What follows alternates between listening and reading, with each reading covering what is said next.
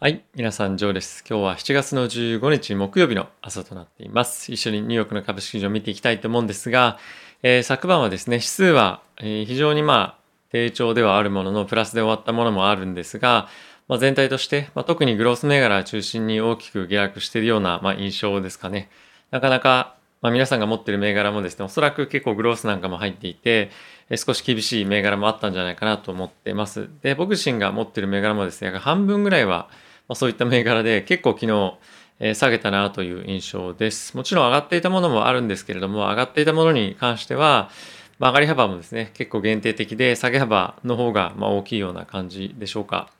え、セクター別で見てみても、まあ、昨日は原油がですね、大きく下がっていたので、まあ、そこに引っ張られる形でエネルギー関連は下げてはいたんですけれども、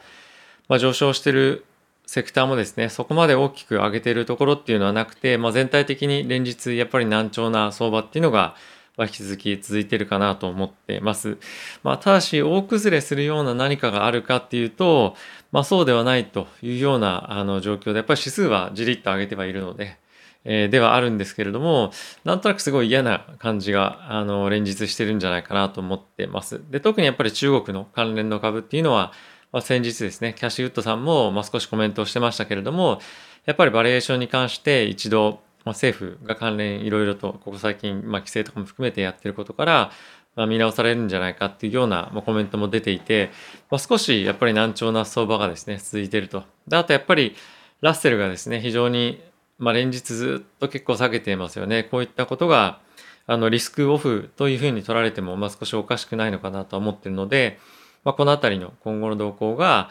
気になるなと、まあ、おそらく継続して下落していくんじゃないかなとはちょっと思ってはいるんですけれども、まあ、このあたりがどこまで落ちていくのかっていうのは、えー、まあ非常にまあ見ておきたいというか、まあ、自分たちのポートフォリオのマネジメントも含めて注視していくべきポイントかなと思ってます。一緒に指数見ていきたいと思うんですが、えー、ダウがですね、プラスの0.13%、S&P がプラスの0.12%、ナスダックがマイナスの0.22%、ラッセル2000がマイナスの1.63%ということで、だいぶ違いますよね。大型の銘柄と比べると、やっぱりラッセルに関しては、まあ、下落幅っていうところも含めて、あの、個別のですね、あの、大きく違うんじゃないかなと思ってます。で、えー、金利なんですけれども、まあ、10年債の金利が1.345ということで、え前日比で約8ベースポイント0.08%の下落ということで、えー、最後終わってました。で、この大きな理由なんですけれども、まあ、後ほどニュースでも、えー、取り上げますが、えー、パウエル議長がですね、昨日公聴会とプラス Q&A というところで、利上げに対しては、まあ、非常に、あの、まあ、まだまだ時間がかかるよという趣旨のコメントをしたことで、大きく金利が下げたというのが、まあ、一つ大きな要因だったんじゃないかなと思ってます。で個別銘柄あえて、まあ、注目で見てみるとすれば、えアップルですね、昨日2.4%上昇ということで、まあ、結構オプションでの買いですとか、まあ、いわゆるして株じゃないですけども、そういった動きっていうのも、まあ、して株っていうのもちょっとこれだけ大きな銘柄なので、あの、まあ、影響がどれほどあるのかっていうのはもうあるんですが、まあ、オプションでの買いが非常に入ってたっていう話も出てました。で、えー、初めてのですね、2.5トリリオンダラーカンパニーということで、もうアップルのあの躍進というか、あのまあ、本当に成長がですね、止まらないなというのが、あの非常非常に強く印象づけられた一日だったんじゃないかなと思ってます。はい。あとは昨日は、えー、小型のバイオの銘柄がですね、もう軒並み下げていて、昨日はこのセクターが本当に、あの、痛手をかなり被った一つのセクターだったんじゃないかなと思ってます。はい。えー、それくらいですかね。はい。では、ニュース一緒に見ていきたいと思うんですけれども、えー、昨日はですね、パウエル議長の、えー、公聴会なんですが、まあ、一番のポイントとしては、え、インフレはですね、まず、まだ一過性ですよというところの見方は変えていない。プラス、今後ですね、継続的に雇用の回復が起こったとしても、まだまだ利上げに対しては、え慎重な見方を崩してませんということが発表されていました。やはりこの利上げがタイミング次いつになってくるのかっていうのが、まあ、今非常に気になっているポイントだとは思うんですけれども、やっぱりしばらくは、あの何年もの間はおそらく、まあ、現状のようなあの金利水準っていうのが続くんではないかというコメントがまあ出ていましたと。はい。ですかね。まあ、あとはその高インフレに関しては、まあ、本当一部のセクターに限られていて、まあ、それ以外に関してはしっかりとマネージできているというところと、あとはその高インフレを招いている一つの大きな要因とされている、え需給のバランスなんですが、今後、ま、数ヶ月、もしくは半年ぐらいで大きく改善するんではないかということがコメントをされています。であとはですね、このインフレなんですけれども、現在の水準がですね、え、何年も継続しない限り、FRB はですね、一時的なものとみなしますよというコメントをされしていて、なのでまあ来年とかも、まあ、同じような状況が続いたとしても、まあ、そんなに今の、あの、なんていうんですかね、まあ、一過性ですよという見方が変わらないということは、まあ、ちょっと驚きではあったなということではあるんですが、まあ、引き続き、えー、マーケットも含めて、今、この状況が一過性というのは、まあ、継続しているようです。特にエコノミストに関してもですね、今後数ヶ月で、えー状況がかなり良くなるんじゃないかっていうのが、まあ、大体コンセンサスとしてあるようなので、まあ、夏以降ですね、まあ、秋口ぐらいまでに何かしらの変化っていうのが見えてくるんじゃないかなと思いますので、え注視引き続きしていきたいと思います。であとはですね、ベージュブックの方が出てはいたんですけれども、まあ、基本的に同じような内容ですよね。今申し上げたような内容が、えー、まあ、あったんですが、まあ、一つあえて皆さんにお伝えをするとすれば、え需要の見通しっていうのはですね、改善する一方で、え企業の、企業がどう感じてるかということなんですけれども、まあ、供給の緩和については、え、本当にそうなるのかどうかっていうところについては非常にあの不安定、悲観的な見方をしていました。やっぱりその原材料の高騰ですとか、あとは、人材の労働力の不足っていうところに関しては、非常に危惧をしていて、あとはですね、消費財の、在庫不足。まあ、これ、あのー、なんていうんですかね。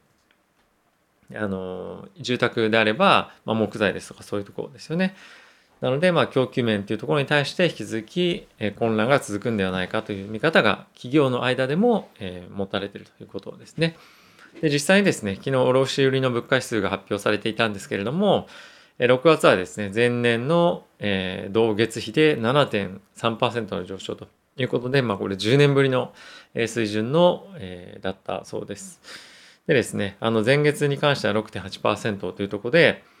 もう、あの、で、5月が6.6%なので、もうどんどんどんどん株価じゃなくて、物価ですね、上昇しているというような状況が継続しているというのが、まあ、不安の種にもなってるんじゃないかなと思っています。はい。あとはですね、これはその、アメリカの話とはまあ置いておいて、EU の方で環境への対策っていうのが、まあ、新たに再度導入されるというのが、えー、報道されていました。で、ガソリン車に関してはですね、え2035年に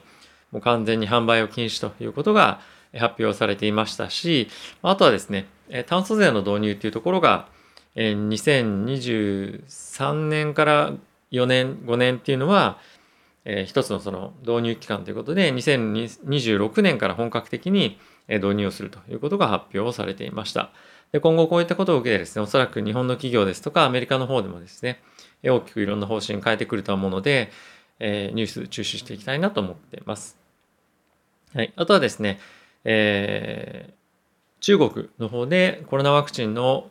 え、義務化というところが発表されていました。でこのあたりの動きは結構国際的にも導入がヨーロッパの方も含めて進んでいくので、今後はですね、このワクチンの供給っていうのが、おそらくプラスになってワクチン関連の銘柄っていうのは非常に好調なパフォーマンス出すんじゃないかなと思ってます。で特に中国に関してはやはり来年ですねオリンピックがあるのでもうこの辺りもマストの要件ということで非常に強くやっていくんじゃないかなと思ってます。で他の国のですねあの今後動向っていうのを注視していきたいと思ってますので、